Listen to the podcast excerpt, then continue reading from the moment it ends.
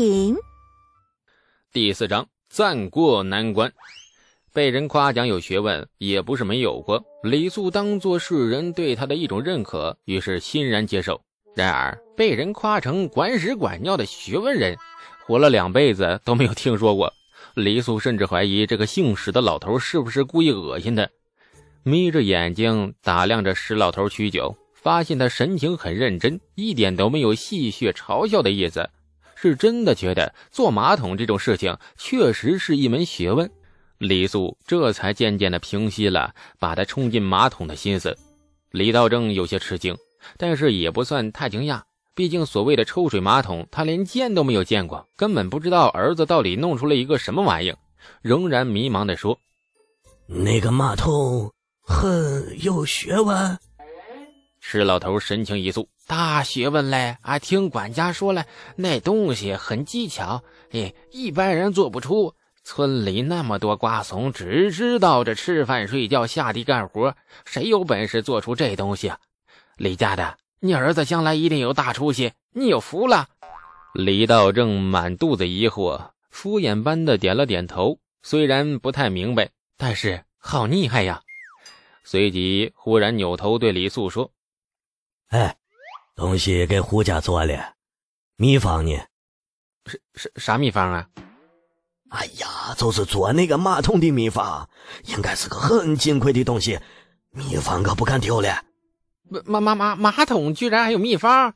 李素眨了眨眼，这才明白过来，所谓的秘方应该是指马桶的制作方法，于是急忙的说：“啊，在我脑子里丢不了。”李道正满意的点了点头，又是很担心：“哎哎，你做的那个东西复杂不复杂呀？”会不会被人仿造呀？那李素是哭笑不得呀！哎，就是一个挖空的木桩子，木桩子你知道吗？是木棍儿，和和一个石头造的活塞儿啊，再再加上一根拉动活塞的绳子，就这么一拉一抽，哎，对，拆开随便看看就明白了。若是仿造的话，只要不是一头猪，基本上都能仿造吧？李道正愣了愣，脸色有些不好看了，阴沉着脸。那你给胡家做我东西？有没有跟他们说不能外泄？没有。李道正满是皱纹的老脸，霎时间是阴云密布，电闪雷鸣。李素眼角跳了跳，他发现老爹毫无预兆般的开启了不讲道理的模式。果然，李道正酝酿了许久，一根眼熟的藤条非常神奇般的出现在李道正的手中。谁也不知道他是怎么出现的，但是他一定会在该出现的时候出现。我抽死你这败家子儿！受死吧，瓜怂！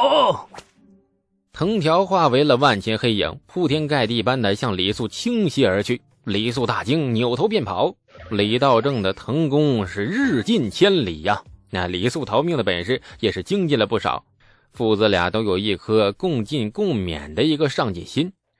跑出了家门，李素再一次无奈的坐在了泾河河畔发呆。河水蜿蜒西去，河面上折射着金色的阳光，粼粼波光中，不时跳出了一尾不安分的鲤鱼，在半空中翻滚两圈，然后重重跌落河中。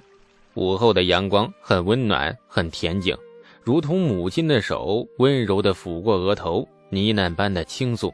李素仰起头，闭着眼，面朝太阳，阳光刺的眼睛微微生疼，李素却渐渐地露出了笑容。生活其实还是很不错的，阳光、河水、微风，还有一个安静的人，无求富贵，只愿安稳。鸡飞狗跳已是老天赐予的莫大福分，应该知足了。只不过，当李素一想到自己来到这世界上的第一个杰作竟然是一个抽水马桶，享受生活恬淡表情不由变得黯然。开局很惨淡的，你发明什么不好，你非要发明那个马桶？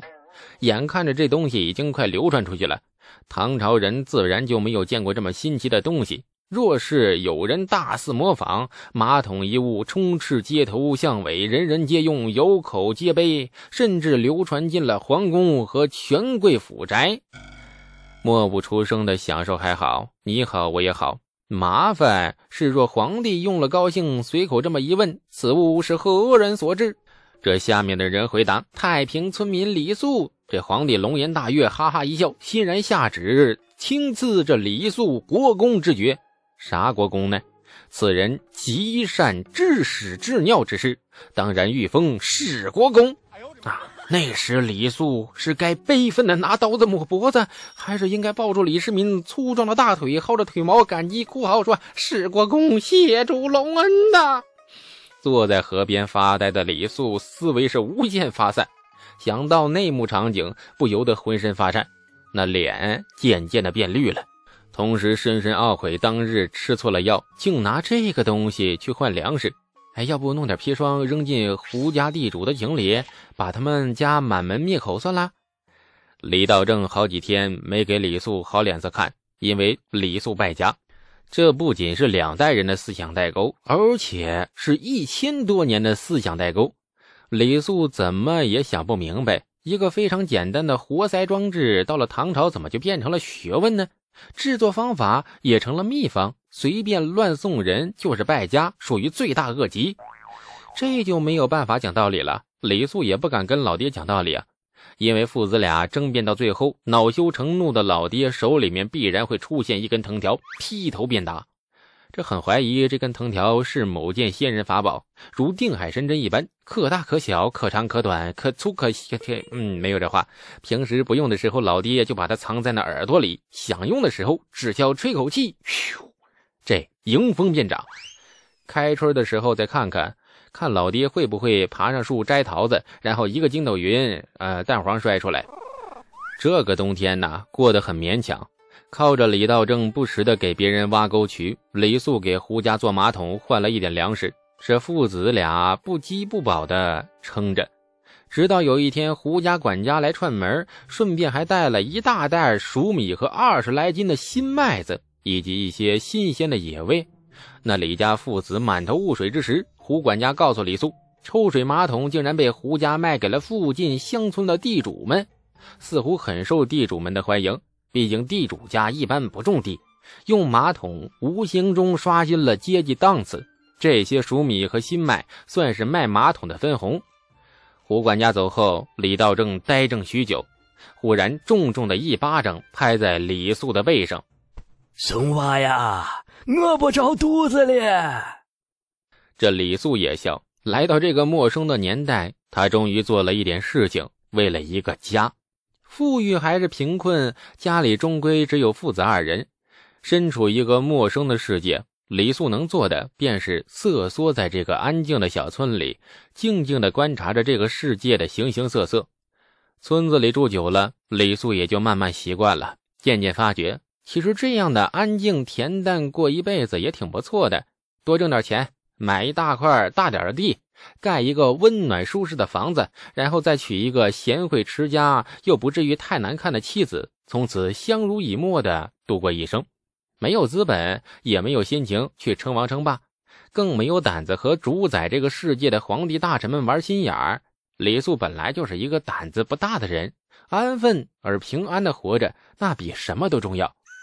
遥远的太极宫里。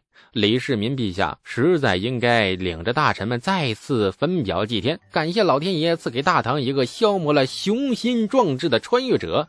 就仅凭着李素这一颗不给大唐皇帝陛下添乱的本分心，那李世民如果还是个人的话，就应该给李素册封一个国公的一个爵位，史国公除外啊。在李素看来，小富即安的小农思想绝对应该赞美。并且终生奉行不渝，能活到寿终正寝，并且在床上咽气，便是一生最了不得的成就，比封侯拜相更加让人敬佩，而且难度啊不算太大。